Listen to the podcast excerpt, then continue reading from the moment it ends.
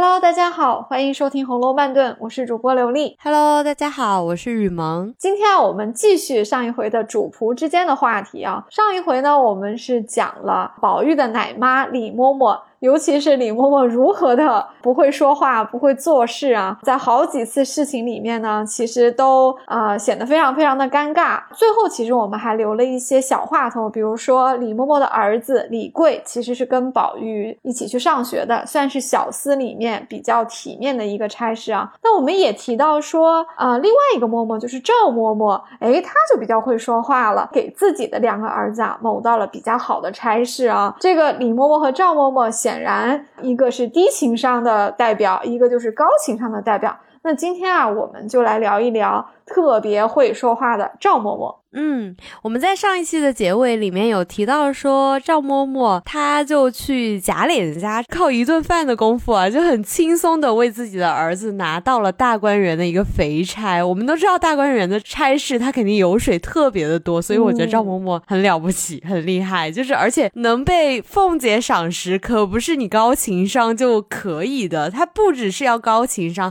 还真的是手里有功夫，脑子里有东西的。确实是。赵嬷嬷这个怎么说叫官说哈，其实就是公关啊，公关凤姐这件事情呢，真的是做的是非常非常的漂亮的啊，处处体现了她高情商，而且正像你说的，赵嬷嬷应该业务能力也很强，又会说话，又会察言观色啊，所以今天这个事情啊，办的就是非常的漂亮啊，顺风顺水，而且每一个人都非常的舒服啊，大家面子上也都特别的好看啊。我们来看一看赵嬷嬷这个差事是怎么拿到的啊？首先啊，赵嬷嬷选的这个时机就特别好。为什么说选的好呢？因为这个时候刚刚有风声说大小姐元春被封了贤德妃，而且皇帝开恩允许她。回到家里来省亲，那省亲就意味着家里要做大工程，对不对？家里要建大观园，因为元妃省亲代表一个皇家礼仪嘛，一切的东西是要按照皇室的这个礼仪来建造的。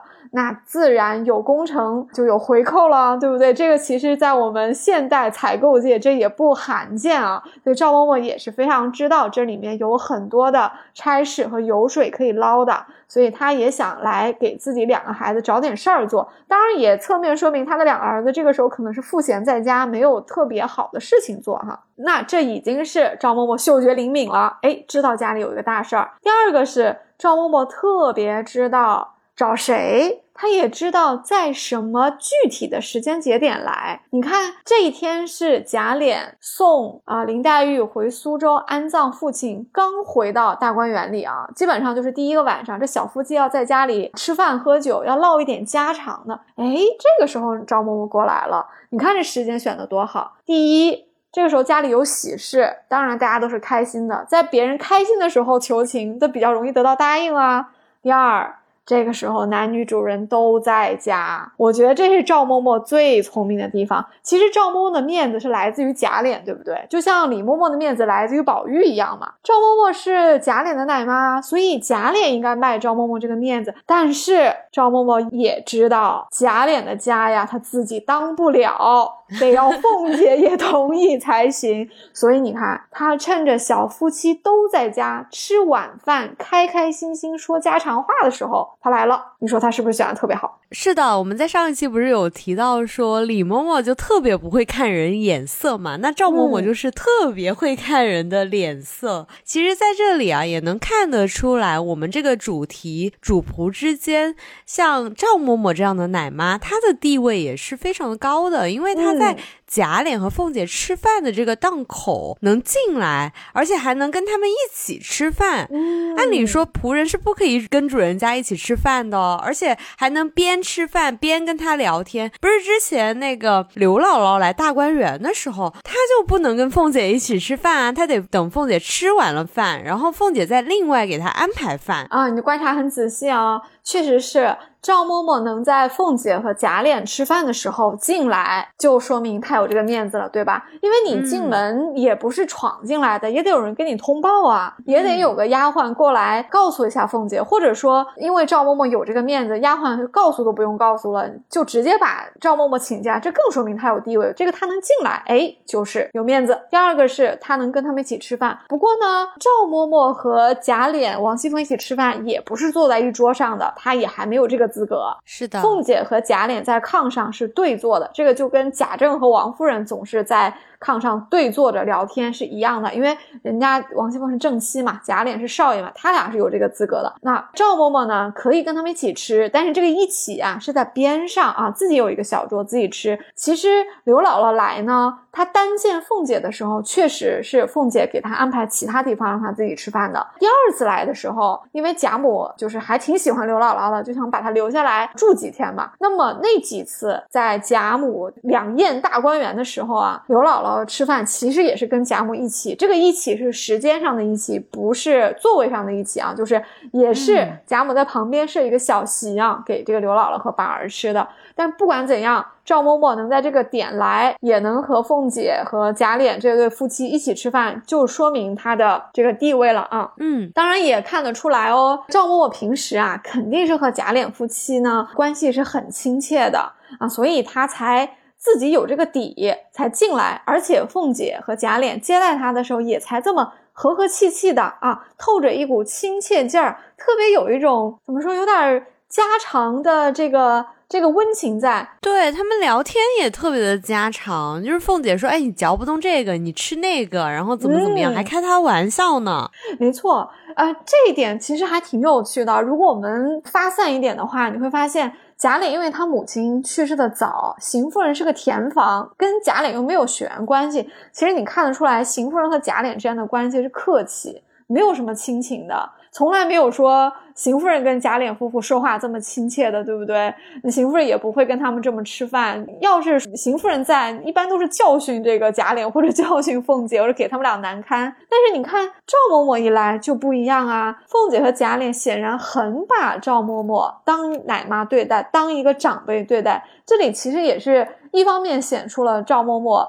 他肯定是做人做得很好啊，所以小辈们很尊敬他，少主人们很尊敬他。另一方面，当然也显示出来。凤姐和贾琏都是有大家的公子小姐、少奶奶的这么一个教养，他们很知道尊敬奶妈。我们可以来从头看一下这段戏啊，确实写的很有家常的亲切劲儿啊。他说这个时候啊，贾琏乳母赵嬷嬷走来，贾琏、凤姐忙让他一同吃酒，令其上炕去。赵嬷嬷执意不肯，这里挺好玩的，对不对？就是令其上炕，其实就是他们俩谦虚嘛，因为贾琏和凤姐是在炕上对面坐着吃。持久的，他们竟然招呼赵嬷嬷说：“哎，妈妈你也上来坐，是这个意思。”但是赵嬷嬷肯定是不肯，她谦虚。这个情景是不是还挺像黛玉进贾府的时候，王夫人不是再次的携黛玉上炕吗？黛玉不是不敢吗？其实王夫人也不是。故意要为难黛玉，王夫人也是客气，因为她对于黛玉这样一个自己丈夫的外甥女，她也要表现出一定的待客之道，就让黛玉上炕来坐，其实是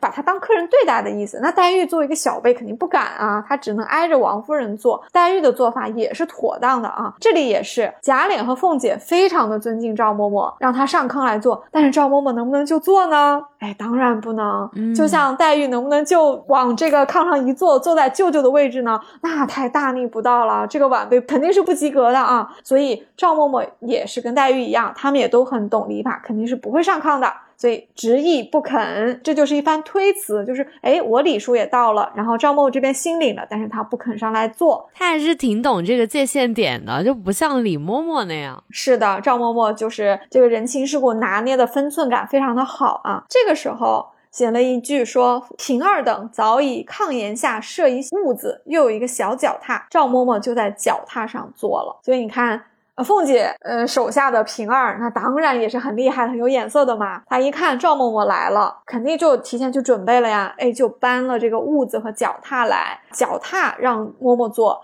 是合理的啊，所以赵嬷嬷就在脚踏上坐了。这里我还可以 Q 一个另外的场景，是非常相似的，就是在王熙凤要过生日的时候，贾母把家里的所有人都叫过来，说我们要凑钱给凤丫头过生日。记不记得有提到说赖嬷嬷等嬷嬷们也来了？当时就有提到说啊，这个贾母让他们坐哈，这些嬷嬷们就告罪在屋子上坐了。为什么要告罪呢？因为贾母本来是可以坐的。但是王夫人啊，像李纨啊这些儿媳妇、孙媳妇，在婆婆面前都是不能坐的，可能都是在站着。那当然，嬷嬷们进来，贾母让她坐，他们当然是有点是有愧了，就要有一个告罪这么一个流程，然后才可以坐下。然后他们也是不敢坐椅子的哦，他们坐的是脚踏。这里也是一样，赵嬷嬷就坐的是脚踏哈。坐下来之后，贾琏就从桌子上捡了两盘菜，给他放在屋子上去吃。这个屋子应该是小桌，像小茶几一样。凤姐这个时候就说了一句，就像你前面说的，说妈妈嚼不动那个，倒没的刚了她的牙。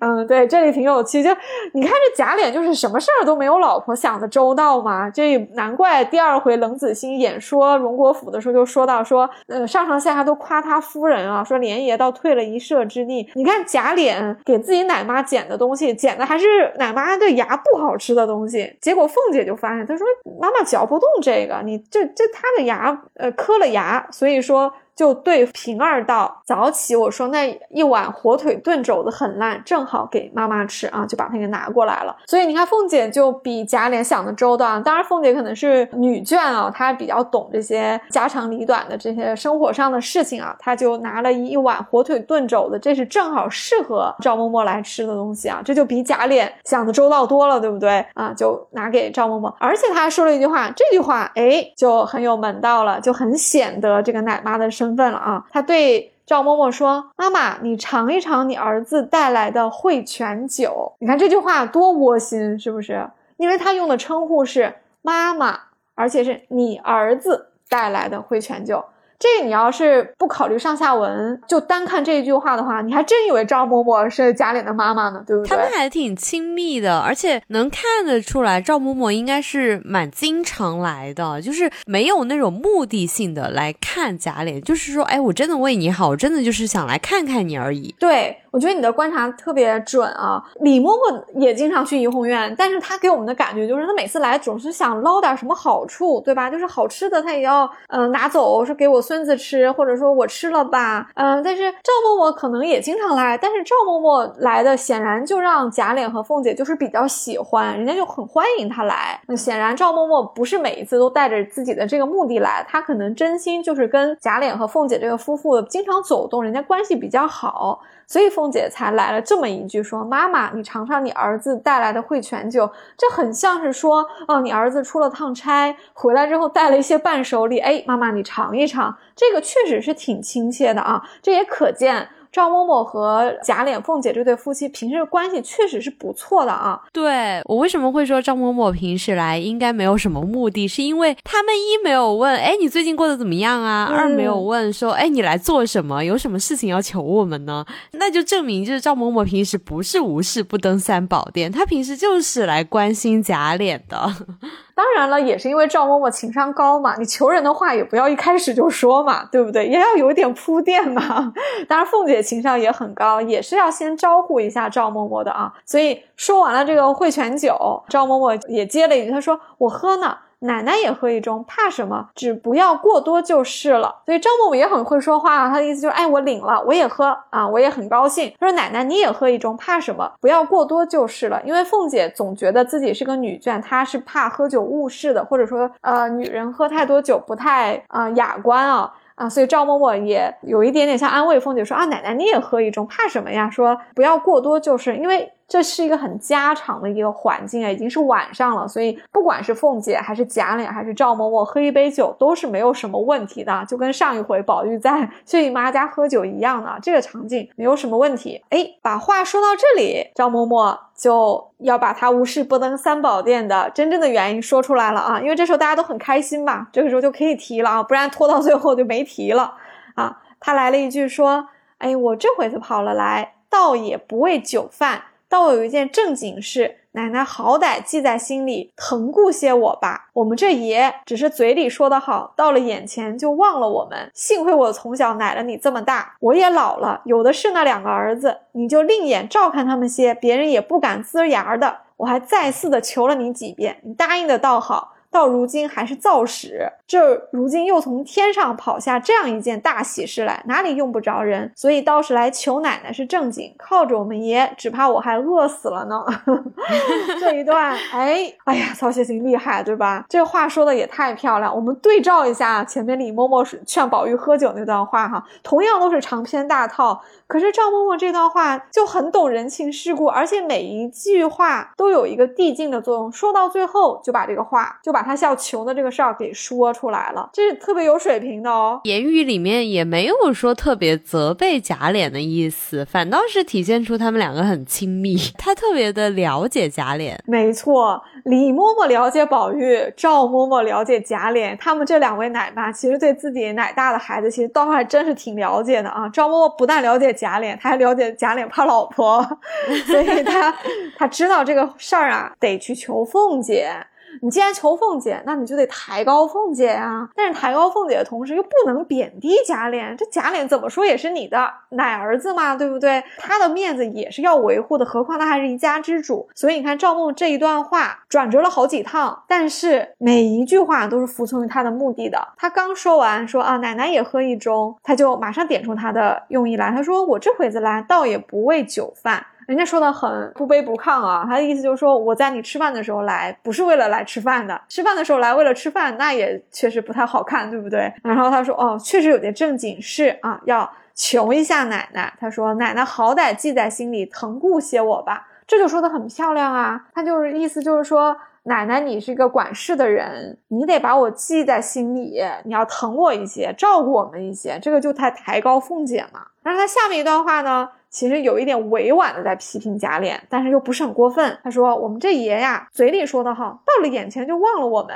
”这特别像贾琏，对吧？宝玉和贾琏挺像的，就是他们嘴上听了别人求他们的事儿，马旁风一样的，转眼就忘了。左耳进右耳出，今天记得，明天就忘了。真的是公子哥嘛，呃，有点这个毛病呢，也在所难免。当然，贾琏呢。常常是心不在这事儿上，我觉得贾琏有一半的心可能都在女人身上了。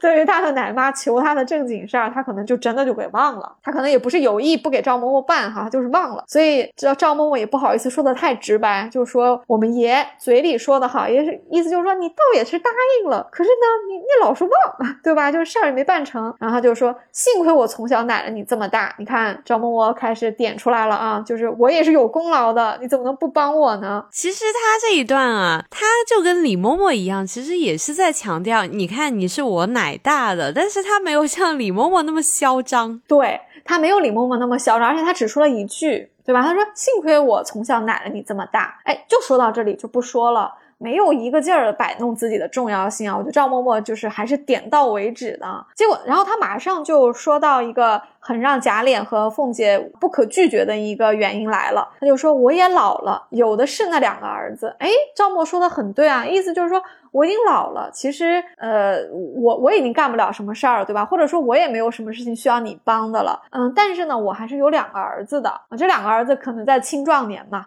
他说。你就另眼照看他们些，别人也不敢呲牙儿的。这句话赵嬷嬷说的是对的，因为赵嬷嬷是奶妈，那两个儿子就是贾琏的奶哥哥，那贾琏对这两个奶哥哥比对别人好一点，这是人之常情。你说这是特权或者是一些关系吧？那哪个家庭没有关系呢？对不对？人都有亲疏远近嘛。那如果有一个差事，那贾琏当然更应该愿意去给他的奶哥，因为这些人他更信任嘛。所以赵梦就点出来说，这两个人啊，你要是另眼照看他们一点，别人是不敢呲牙儿。其实是在打消贾琏和凤姐的疑虑，意思是说给我儿子一点差事，其实别人不会怎么样啊。意思是这个事情算是合理范围内。接着赵嬷嬷又有点就是抱怨贾琏了啊，有那么一点点发嗲的意思啊。但赵嬷嬷很有情商，有点卖惨。她说：“我还再四的求了你几遍，你答应的倒好，到如今还是造史啊。”这个看来这个赵嬷嬷没少在贾琏面前叨叨这个事儿。哎呀，你给我这两个儿子赵天良、赵天栋找点活儿吧。贾琏每次好好好好，结果又忘了，对吧？就再次求了你，答应的倒好，现在没办成。造史这两个字虽然比较粗俗啊，但是其实还是体现出奶妈跟这个奶儿子的一个亲切的一个关系，有点像我一把屎一把尿把你拉扯大的那种感觉。是的，刚刚我都有点没好意思念那个造势啊。对，如果不是奶妈这样的关系，好像别人也不敢用这样的词。确实如此，因为赵嬷嬷她毕竟是一个劳动人民，她的言语里面说这样的话是没有问题的。那你要说这个公子小姐没事里面用这些粗俗的比喻呢，那就有点奇怪了。但是赵嬷嬷这么一说呢，你不但不觉得粗俗，你反而觉得说挺接地气的，对吧？因为他那个身份，他这个年纪，他这个教育水平，他用的这些比喻，他就是有民间的这个感觉的，他就应该是这个词汇的。而且正因为他和贾琏这个关系比较亲嘛，他才可以说了一点这样的粗话。其实有一点看上去像埋怨，但其实也是因为很熟，就不知道你不会生气，他才这么说嘛。而且我反倒会觉得，啊，贾琏应该是小时候还蛮可爱的，就是就是他也是小朋友长大的那种感觉。你这个观察有意思，我挺喜欢这个观察。就是贾琏其实他是一个，我觉得他在嗯贾府的男人里面，虽然他有缺点啊，但是他也是相对人性很足的一个。就是贾琏在人情世故里面、男女关系里面、什么上下级啊、财产里面，他的所有的优点和缺点其实都很像普通人。所以贾琏小的时候如果比较可爱的话，我觉得是挺合理的。他肯定小时候也挺萌萌哒。然后这个赵默默可能跟他感情还不错哈，所以你看贾琏这把岁数了，都有老婆了，赵默默过来跟他说话还会用说，你看你答应的倒好啊，到如今还是造势，他会用这样的一句话，显然这个关系确实是比较近的啊。哎，我岔开语句啊，你说贾琏的性格就是他的。原生的性格会不会由赵嬷嬷是有一定的引导的呢？你说赵嬷嬷情商这么高，或者说这么勤劳，或者是这么有人性，是不是也正是正向的带动了贾琏有人性的这一面呢？哎。不乏这个可能性，我们可以稍微岔开一句讲一讲贾琏的这个人格的形成啊。因为从书中来看，贾琏的母亲应该是去世的比较早的。那一个男孩子从小母亲就去世的早，他的父亲又是那么一个糟糕的人，对不对？而且从家庭关系来说，父亲一般有很多对外的事情，所以不太可能事无巨细的关心一个孩子的成长啊、生活起居啊、日常琐事啊。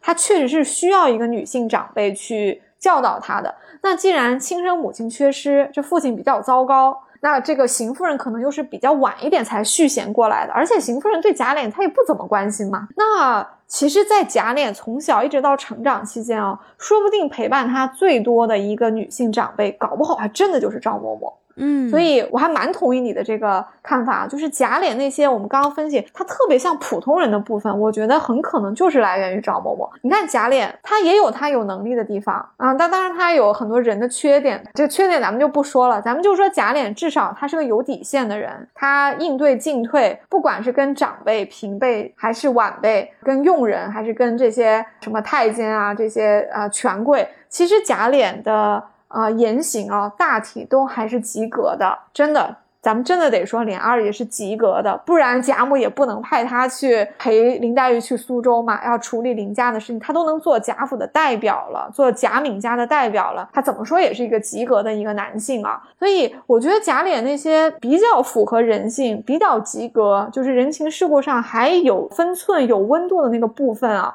我觉得很有可能是赵嬷嬷给他的，嗯，包括他不是因为不同意贾雨村把石呆子抓进牢里抢走他的扇子嘛？你看假设把贾琏打了一顿，可是贾琏挺正直，他说为了这点事情弄得人家坑家败业也不算什么能耐，人贾琏是守住了他底线，觉得我。我要买，你不卖就算了呗。大家有要有这个有有道理在嘛，所以这些都是他有人性的部分。确实，就是小时候的原声引导的比较好。嗯，赵嬷嬷真的还挺功不可没的，应该是有功劳啊。所以你看。这里赵嬷嬷这一通话哈，显然就把她和贾琏的关系啊，以及她求了贾琏，结果贾琏没做成，然后觉得要求凤姐这些话都说出来了。但是她也说的很漂亮，对不对？抬高了凤姐，又没有去贬低贾琏啊啊！哎，赵嬷嬷抓住机会了，她说：“如今天上跑出这么一件大喜事来，这当然就是元妃省亲啊，都是用得到人的。”还是来求求奶奶是正经啊，意思就是说我把这个请求放到你王熙凤这边了，说靠着我们爷，只怕我还饿死了呢。这最后一句话肯定是有发嗲的成分，怎么可能饿死嘛？他就是想通过再踩一下贾琏，然后去巴结一下凤姐。但是这句话一说，你看凤姐肯定心里很开心，那贾琏是不会生气的，对不对？贾琏首先是个男的，他跟奶妈的关系是很亲的，所以奶妈抱怨他两句，他是不会生气的啊，所以。赵默默这段话效果是好的，你看，紧接着啊，凤姐就是笑道：“妈妈你放心，奶哥哥都交给我。”你从小儿奶的，你还有什么不知道他那脾气的？拿着皮肉倒往那不相干的外人身上贴，感觉他们两个就变成了一边的，就是两个人在吐槽一个男人。这是赵嬷嬷的这个策略成功了呀。首先，赵嬷嬷虽然是假脸的奶妈，但是她很知道，她必须和凤姐结盟才能把这事儿办成啊。她跟假脸结盟没有用，他们两个人都是最了。解假脸的女人，哎，总结的太恰当了。所以这个时候，赵嬷嬷非常聪明的加入了凤姐的阵营，她也要明面上埋汰贾琏两句啊。这当然，凤姐因为这是一种调节气氛的一些情绪的话了，凤姐当然也不会生气，凤姐肯定也挺开心的哈，就一乐嘛。所以她就笑着说：“哎，妈妈你放心啊，奶哥哥交给我。”然后她还顺着赵嬷嬷的话，自己也把自己的老公给埋汰了一番。她说：“哎呀，你从小奶你还有什么不知他那脾气的意思？就是哎呀，我老老公就那样，你肯定比我还清楚，这么个意思。然后拿着皮肉倒往那不相干的外人身上贴，这句话我觉得凤姐就是对贾琏看得很透了，她肯定知道贾琏在外面一大堆狐朋狗友，说不定还有一大堆女人，所以才说他叫拿着皮肉往那不相干的外人身上贴。这凤姐说的话也是对的，就是我们家要是有好事儿，那当然先给自己人呢。奶妈的儿子，那个当然比外人亲了，所以他说。现放着奶哥哥，哪一个不比人强？凤姐说的可是对的哦，就顺着赵嬷嬷那句，你就额外照顾他们一些，别人也不敢滋言，这是一个道理啊。她说你疼顾照看他们，谁敢说个不字？凤姐也是同意赵嬷嬷的这个说法的，没得便宜了外人。这最后一句又戳了一下贾琏啊，说你一天到晚就把好处往外往外送。贾琏肯定这个时候被凤姐说的很不好意思啊，结果凤姐还补了一刀啊，说哎呀，我这话也。说错了，我们看着是外人，你却看着跟内人一样呢。说着，满屋里的人都笑了，因为这是个家常的一个玩笑啊，大家笑一笑也无妨哈。赵嬷嬷也笑个不住哦，贾琏这个时候肯定有点小难堪了啊。但是赵嬷嬷呢，就呃顺着凤姐这个好心情来了一句说。可是屋里跑出青天来了，意思就是说，哎呀，我的事儿可有人做主了，奶奶给我做主了。然后接着他马上给贾琏打圆场，因为他知道这事儿已经办成了。他得为他这个奶儿子的面子啊，要做点弥补哈。他 就来了一句说：“哎呀，若说内人外人这些混账事，我们爷是没有的，不过是脸慈心软，搁不住人求两句罢了。”我觉得赵嬷嬷这句话说的特别的漂亮，因为凤姐怎么说，其实凤姐是贾家的媳妇儿，凤姐对赵嬷嬷来说才叫外人。因为贾琏和赵嬷嬷的关系，那是人家是从小的，而且贾琏当时娶媳妇不娶你凤姐，也会娶别的小姐嘛。但是贾琏和赵嬷嬷的关系。是牢不可破的呀，所以赵嬷嬷非常知道贾琏是他自己人，他在这个时候有必要的时候，他是要维护一下自己这个男儿子的。贾琏肯定也特别受用这一句，就觉得哎，其实赵默默还是向着我的。哎，对，贾琏这时候心里肯定又又高兴了一下，前面前面被这两个女人踩在脚下，对不对？被两个女人折腾了一趟，哎，这个时候。还是自己的奶妈亲啊！这个奶妈就维护他说：“内人外人这些混账事，我们爷是没有的。”这句话一下子就把贾琏就给掰回来，对吧？他就否定了凤姐说的什么内人外人这些话。他的意思就是说，我们爷不是这样的，不是这样不懂事的。但是呢，他是脸慈心软，搁不住人求两句罢了。这句话其实是明贬暗褒。他意思就是说，看起来好像是我们爷这个好像没有缘的，老答应别人，其实啊是他心软，别人一求两句他就开恩了啊，其实是在抬高贾琏的。我觉得赵嬷嬷这话也没有说错。贾琏其实，在书里面看，你看得出来，他是有人性的。他真的是一个对下人还算不严苛的，可以看得出来，他对于这些下人也好啊，外人也好，他其实不一点都不狠毒，他还是挺讲道理的。所以脸慈心软，这个自己的亲奶妈对这个奶儿子的评价，我觉得是没有错的啊。说到这里，贾琏肯定心里面哎一热，嗯，奶妈还是向着我，对不对？当然，赵嬷嬷这话也是一个大圆场嘛，就把这一番的这个三个人之间的对话给拉了回来。凤姐其实也有面子啊，凤姐当然也不介意赵嬷嬷不同意她说内外的事情，因为说到最后，赵嬷嬷不是还是说贾琏好吗？说贾琏好，不就是在说凤姐，你老公其实挺好的，你别老说他。其实有那么一点点，就是家长过来给这两个小夫妻说，哎呀，你们两个不要拌嘴。他挺好的，就这么一个意思。凤姐当然后面也就开心了，说：“哎呀，可是呢，有那人求他才慈软呢，他在咱们娘儿面前才是刚硬呢。”啊，凤姐也是把这段话就结束了，她还是。认为自己和赵嬷嬷是一个阵营的，他说啊，咱们娘儿们，然后好像是贾琏是一派的，他俩是一派的，但这些都不重要，这都是家长里短的这个小情绪的话哈。最后，那赵嬷嬷这事儿就搞定了，所以她很开心的说：“奶奶说的太尽情了，我也乐了。再吃一杯好酒，奶奶做了主，我就没得愁了。你看，这才几句话，几个回合，那你看赵嬷嬷。”事儿也办了，凤姐很开心，因为赵嬷嬷一直在奉承她，而且把凤姐说：“哎呀，屋里跑出青天了。”要么就是奶奶疼顾我些，或者说是奶奶做了主，我就没得愁了。摆明了，赵嬷嬷非常非常的知道凤姐才能当这个家嘛。但是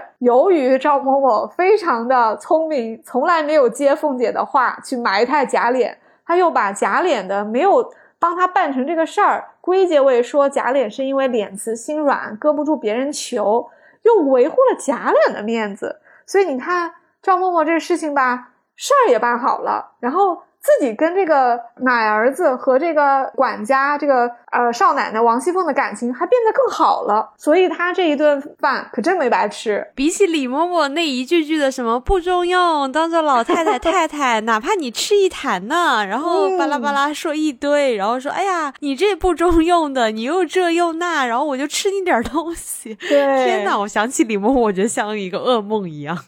是的。这个赵嬷嬷的情商实在是比李嬷嬷高了太多啊！同样一个岗位哈，这个业务素质可以差这么多。嗯，当然这天凤姐是答应了赵嬷嬷，那这个事儿是最后是怎么就落实下来呢？哎，这就不得不夸王熙凤的干练了。也就是在这顿饭之后不久的这个时间啊。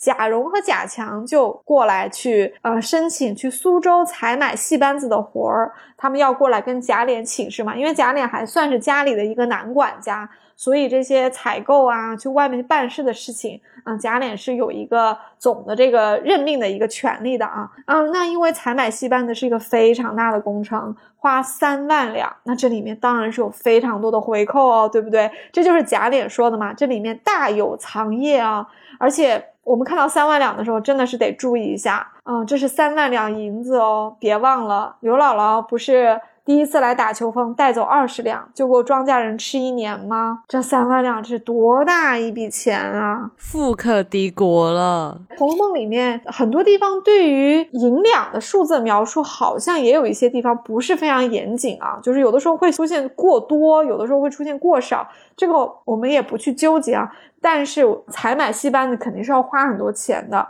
大观园里的工程里面也一定是都有很多油水的啊，所以既然这个呃彩戏班子要花三万块，那当然这个中间是有非常多的回扣的余地喽，对不对？那凤姐就送了一个顺水人情给赵嬷，当场就把这事儿给办了啊。因为贾蓉和贾强开始来申请这个活的时候，贾琏还是有一点犹豫的。这个时候，其实贾蓉是给凤姐使了个眼色的，凤姐一直是比较。喜欢贾蓉、贾强这兄弟俩的，对不对？所以凤姐就在贾琏面前助推了一把，把这事儿办成了。那贾蓉和贾强还不心领神会吗？对不对？他们就欠了凤姐一笔呀。这个时候，凤姐不是就来了一句吗？她说：“哎呀，正好我这里有两两个能干人，你带去使。”当然，这贾强特别聪明。他当场就说：“哎呀，这要问婶子要两个好用的人呢 这不就来了吗？对不对？这个呃，当下啊，平儿就推了一下这个赵嬷嬷，因为赵嬷嬷当时已经听傻了，听着他们一来一去，好像特别好玩的样子。结果就平儿推了一下赵嬷嬷啊，赵嬷嬷就说了啊，这两个人，一个叫赵天良，一个叫赵天栋啊，就是他的两个儿子，就被凤姐安排给了贾蓉和贾强。那你看。”这两个人的工作是不是就解决了？嗯，而且有理由相信哦，赵天良、赵天栋这两个人从采买小戏子里面得到的好处，要比贾云从种树里得到的好处还要多。因为当时贾云种树，凤姐批给他的是二百两，他拿去真正的种树花的买树钱和工钱是五十两，剩下的就去还了倪二借的钱，再剩下的就是拿回家做家用了。但是。采买这个戏班子的总花费是三万两啊。这个中间赵天良和赵天栋能够拿到多少的好处啊？那可是不敢想象了。从这里就可以看得出来啊，像这样的肥差在贾府里面真的是随处可见，就看你情商高不高了。而且像奶妈这种地位，她真的是可以随手就能捞到油水啊！我还想起一个人哦，就是迎春的奶妈，就是在第七十三回大观园抓赌的时候，不就是抓到了她嘛？她那个。时候不是还拿迎春的那个累金凤去当铺点了，然后拿来赌博。从这里就可以看得出来，奶妈或者是丫鬟这些应该是经常干这些事情的，然后都不会被主人家发现。尤其是像主仆之间这种地位的人，他能做这样的事情太轻轻松松的了。所以能够像赵嬷嬷这样比较孑然的人，应该还是蛮少的。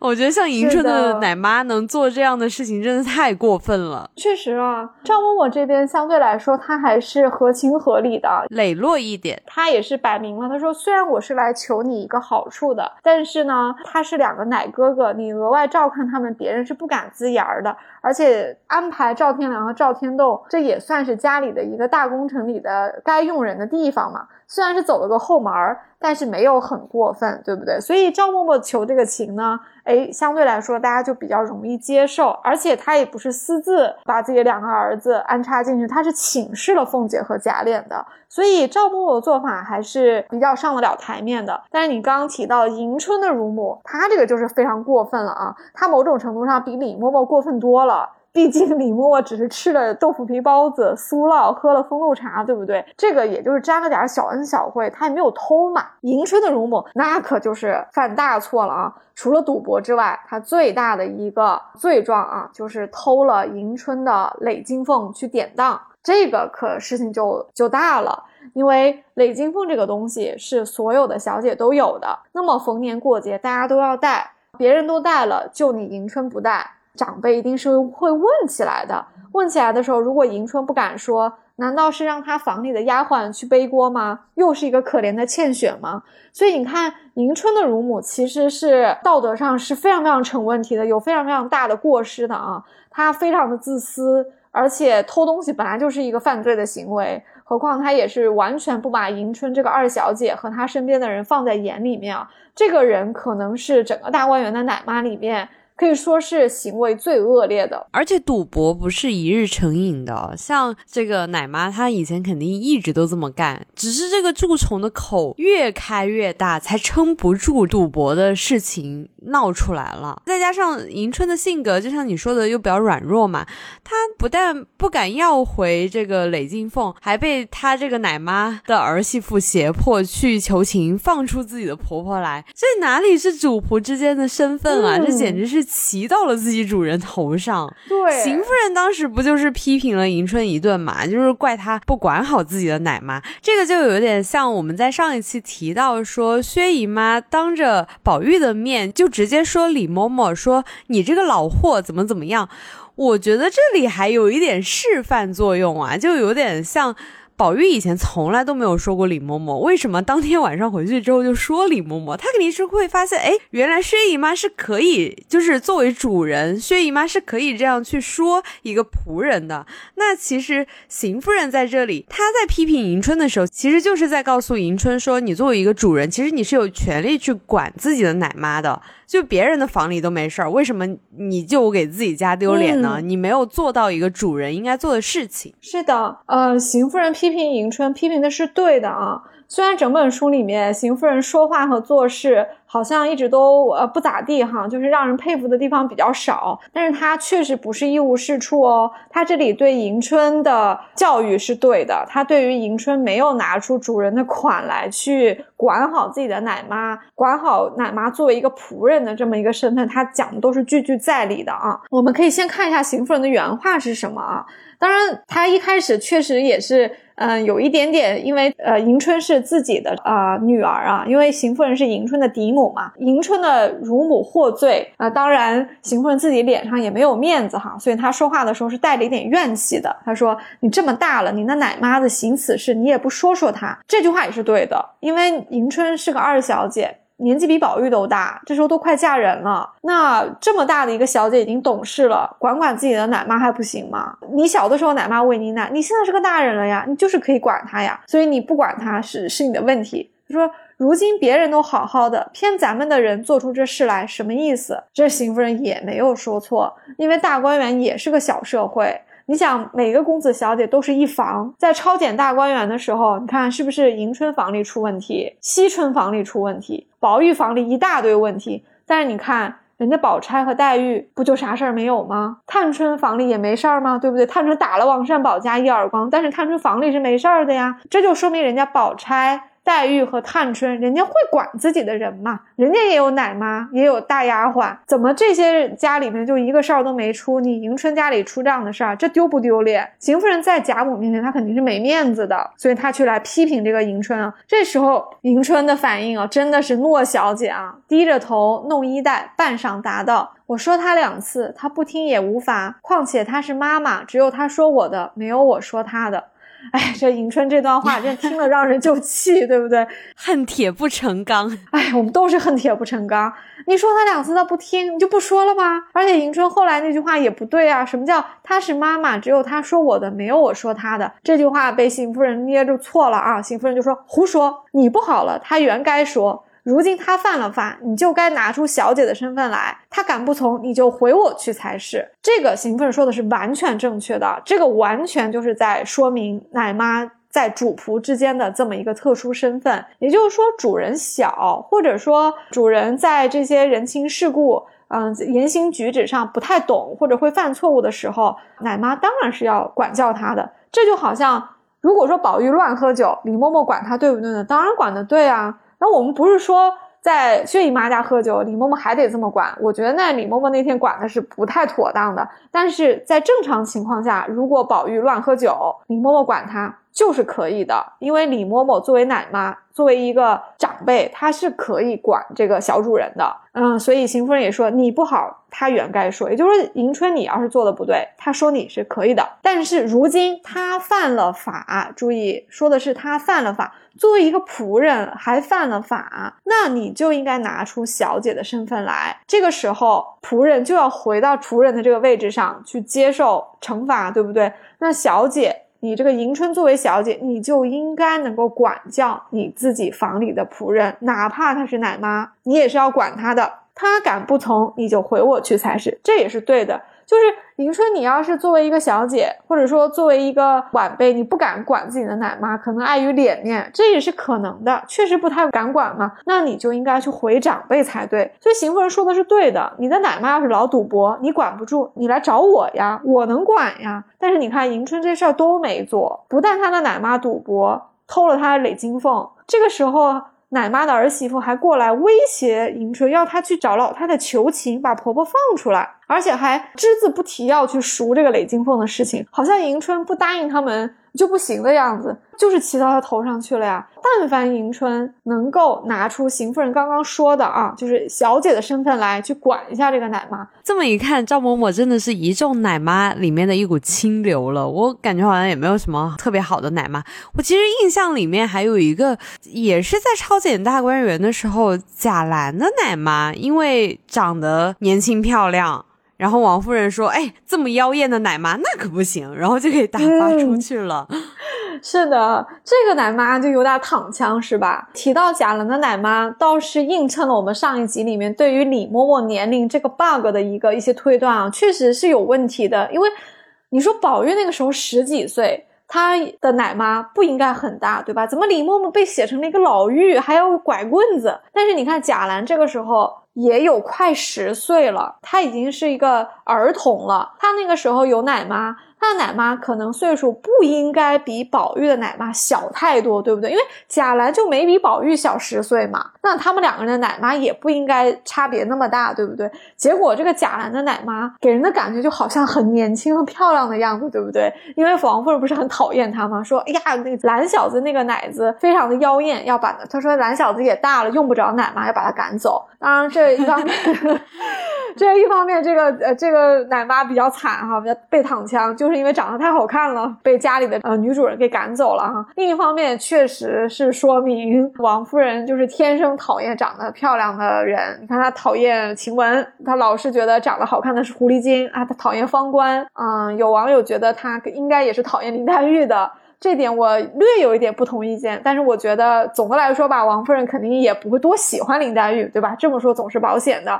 那他对于一个长得好看的奶妈肯定是不会喜欢的呀。他想说，一个佣人长那么好看干嘛？而且他是不是还停留在像金钏这样长得好看的丫头勾引宝玉的这种忌惮里面？而且他把晴雯和方官赶走的时候，也心里面也是充满了对狐狸精的恨嘛。这个时候当然就把这个情绪转移到了贾兰的奶妈上，他觉得说啊，家里怎么能有这么妖艳的东西来？赶紧赶走。而且他说贾兰已经不需要吃奶了，把他赶走。其实他的这个理由也是有点勉强，因为我们知道惜春都很大了，还有奶妈。当然，因为惜春是个女孩子，奶妈也是女的，这个之间没有男女大防的问题，所以把一个小姐的奶妈多留几年，应该问题不是很大哈。但是确实。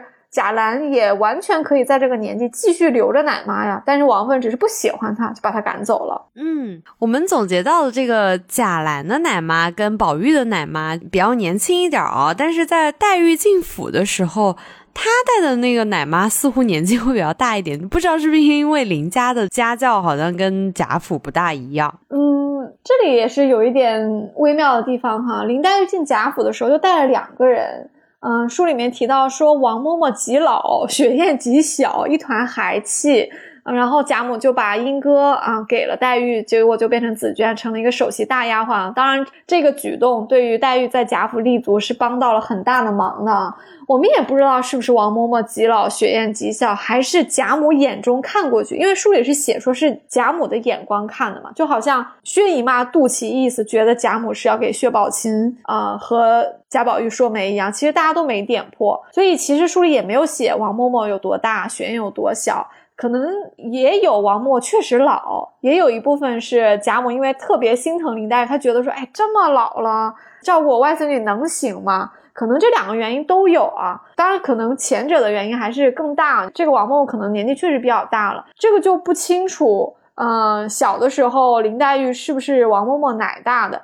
因为也有可能王嬷嬷只是家里一个比较资深的一个女仆，所以叫嬷嬷，这个也叫她奶母。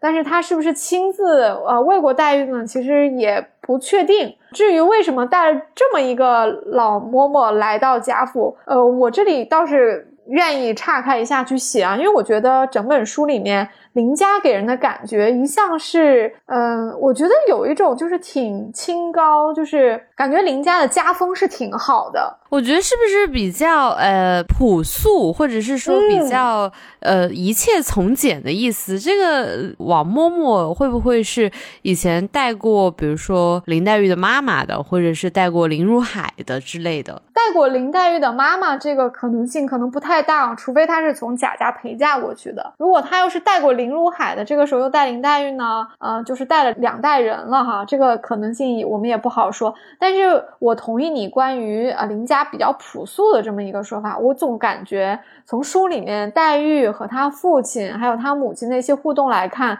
我们会觉得林家虽然以前也是列侯，很富贵哈，林如海又是做探花的，家境应该不错。但是你总感觉黛玉家其实不是那种特别挥金如土的，嗯，他们是一个读书人家。你看，我们黛玉回苏州去安葬老父亲，带回贾府的都是些书籍和纸笔，就是他也没有带什么簪环。林家应该一方面是朴素，另一方面他们生活是比较从简的。很可能这个王嬷嬷啊，就是在林家啊服务了很多年，他们可能对下人也很好，就是年纪很大了也没有嗯要把他解聘的意思。仆人当然很多时候本来也是终身制啊，可能林家就觉得说王嬷嬷年纪很大，但是她还是要在我们这里养老的，就还是留着她吧。所以可能是有这么个意思。所以在黛玉进贾府的时候，他就把这个极老的王嬷嬷和极小的雪雁一起带过去了。哎，你还对什么奶妈有印象吗？我印象当中还有那个乔姐的奶妈，不就是刘姥姥进大观园的时候，然后呃，那个乔姐受了那个什么花神的影响，然后奶妈抱着乔姐出来来那一段儿，确实。乔姐肯定是有奶妈的，她正是一个小婴儿，她是里面最有可能，也是最有必要有奶妈的哈。因为王熙凤也不太可能，呃，每天都在乔姐身边亲自照顾她，她都忙得要死啊。所以乔姐有奶妈，书里是提到过好几次，什么奶子拍着大姐睡觉啊，还有就是乔姐呃进了这个大观园玩了一天，玩了一段时间，然后就是身体不好了嘛，就是闹了一点小毛病，大概是发热或者积食了。这个大夫看的时候，不就是就着嗯奶子怀里看了一下大姐，摸了摸头，看了看舌苔吗？就是说明嗯，因为乔姐是个小孩儿，所以她看病的时候，她也不需要去躲避，就大夫可以直接看她，而且她是在奶妈抱在怀里的时候，呃，医生就这么看了看啊，就给她开了个方子，说明啊，乔姐这个时候是肯定有奶妈的，而且感觉奶妈可能还要陪伴乔姐一段时间，才可能呃，才把她解散啊。除了乔姐，贾府里的主人里面还有别的奶妈也提到了。除了我们刚刚嗯盘点过啊，这个呃黛玉也有奶妈，其实还有一个男性的小少爷，他也是有奶妈的。这个比较小，就是贾赦，他还有一个儿子，在贾琏之外，他还有一个儿子叫贾从，他应该也是有奶妈的。为什么呢？因为有一次宝玉去邢夫人那边去请安的时候，啊，邢夫人看到贾从的时候，说了一句话，说。呃，你那奶妈子都死绝了，弄得你黑眉乌嘴的，哪里像个大家公子的样儿？这就说明贾虫也有奶妈，而且贾虫应该比较小，其实他的戏份很少，我们也不知道他到底几岁，但是感觉应该跟贾环差不多大，就是跟贾琏的年纪差的是挺远的，啊但是感觉上应该不是邢夫人生的，邢夫人自己是无儿无女嘛，那就说明也是一个小妾生的了，所以地位也跟贾环差不多，邢夫人对他也不太待见哈，就说你的奶妈子死绝了。弄得你黑眉乌嘴，这个一看就是一个嫡母对庶出的儿子讲话没什么好气啊，就是在说他。但是贾从也是有奶妈的，嗯，这是一个。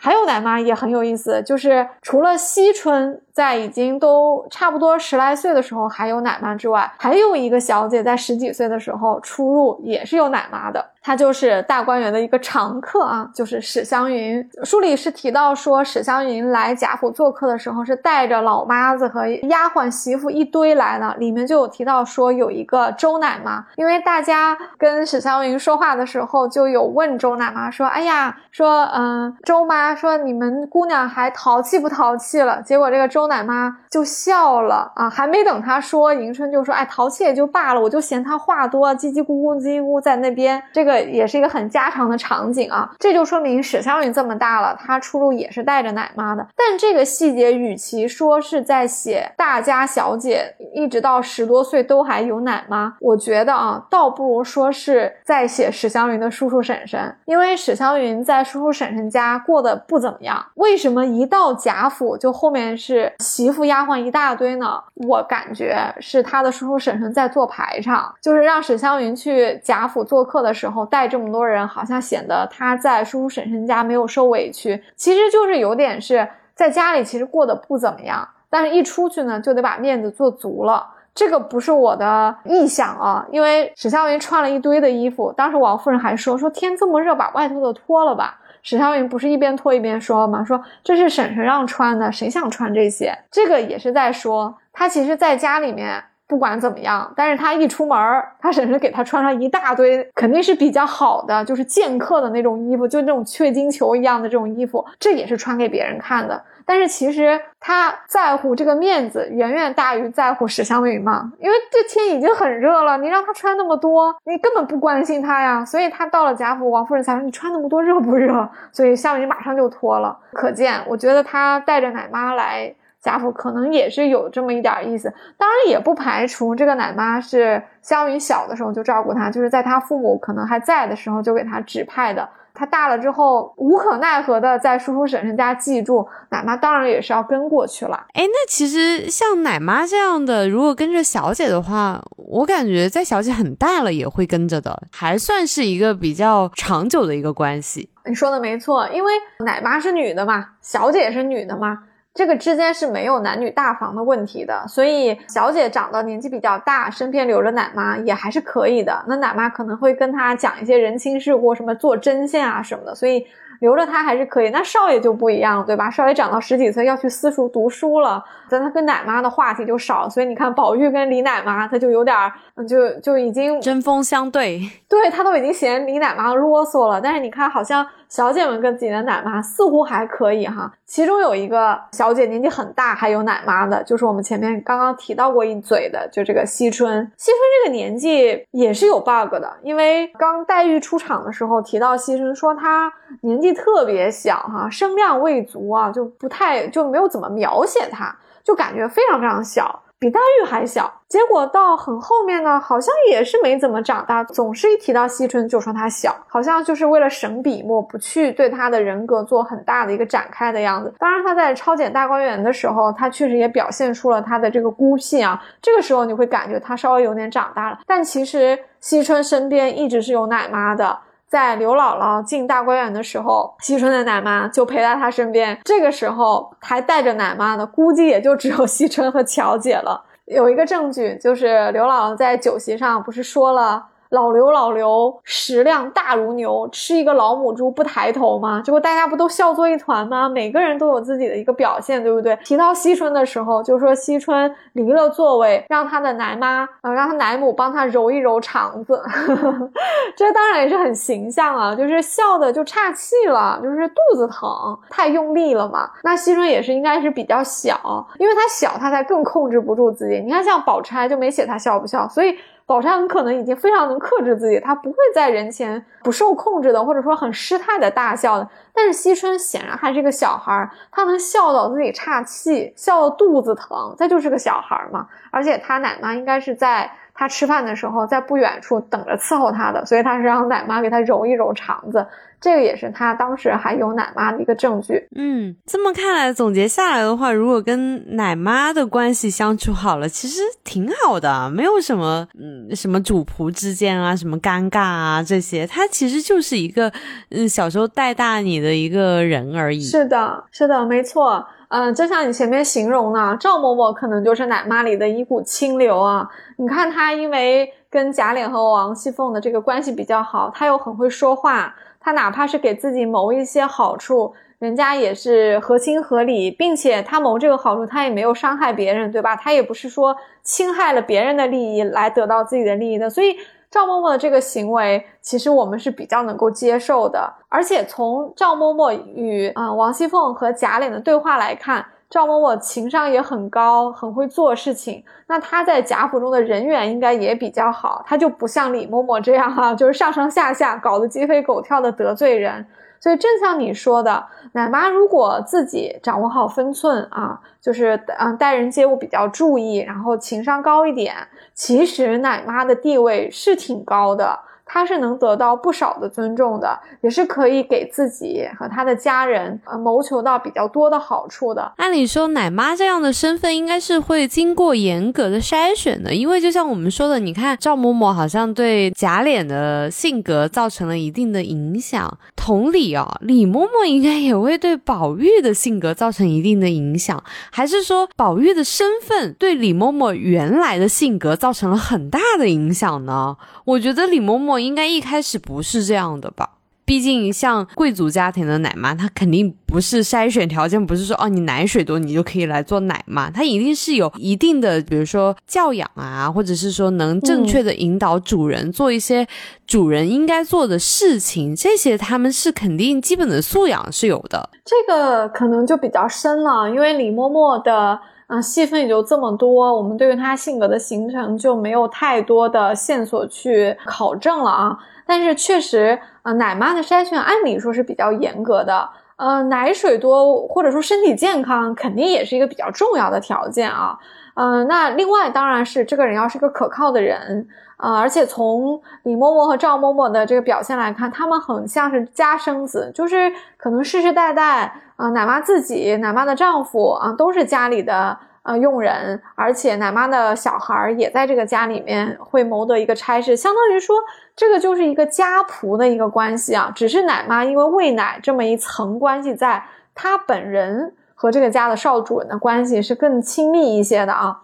至于李嬷嬷和宝玉他们两个人的性格有没有一些互相的影响呢？这按理说。如果我们研究人的啊性格的形成的话，那一定是有的，因为他们俩相处的时间很长嘛，我都能找到直接的证据，说明他们俩有影响。你看李嬷嬷是不是脾气特别暴？其实宝玉脾气挺暴的，你说 对不对？呃，虽然宝玉平时挺温柔的哈，还挺和气的，但是你看他在李嬷嬷喝了他的茶之后摔茶杯子，还说他是你哪门子的妈妈？你们这么孝敬他？其实宝玉的性格。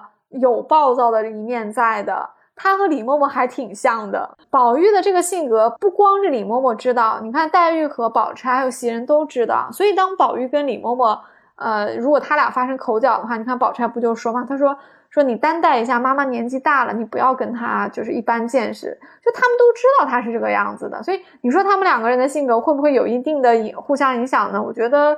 从呃人性的角度来讲，那一定是会有一定的影响。这当然也不能夸大到说宝玉的人格就是受李嬷嬷多大的教育，他成为现在这个护花使者是李嬷，这个是不可能的。这一部分宝玉人格里面比较被我们现在读者比较是欣赏的一部分，看不出来和李嬷嬷有多大的关系啊。但是他的人他性格里面的这些。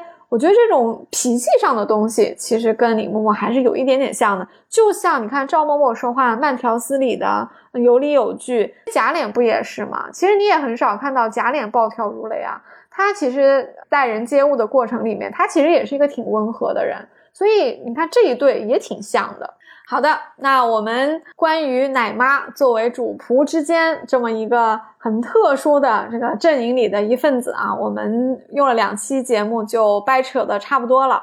那我们下一期会继续聊新的啊，处在主仆之间的人物。其实我们在上一期有提到哦，说像交大这样的，应该算是主仆之间的一个典型了。我们下一期是不是要聊这种人物呢？交大这个人物确实也非常特别哈，他算是这个家的一个功臣，但是交大呢，好像又是个独一份儿的，很难找出另外一个交大和他作为一个同类或者作为一个对比来出现。那听众们对于在主仆之间还有哪一些人物有什么想法呢？也可以留言告诉我们，我们就下期再见吧。我是刘丽，我是雨萌，我们下期见，拜拜，拜拜。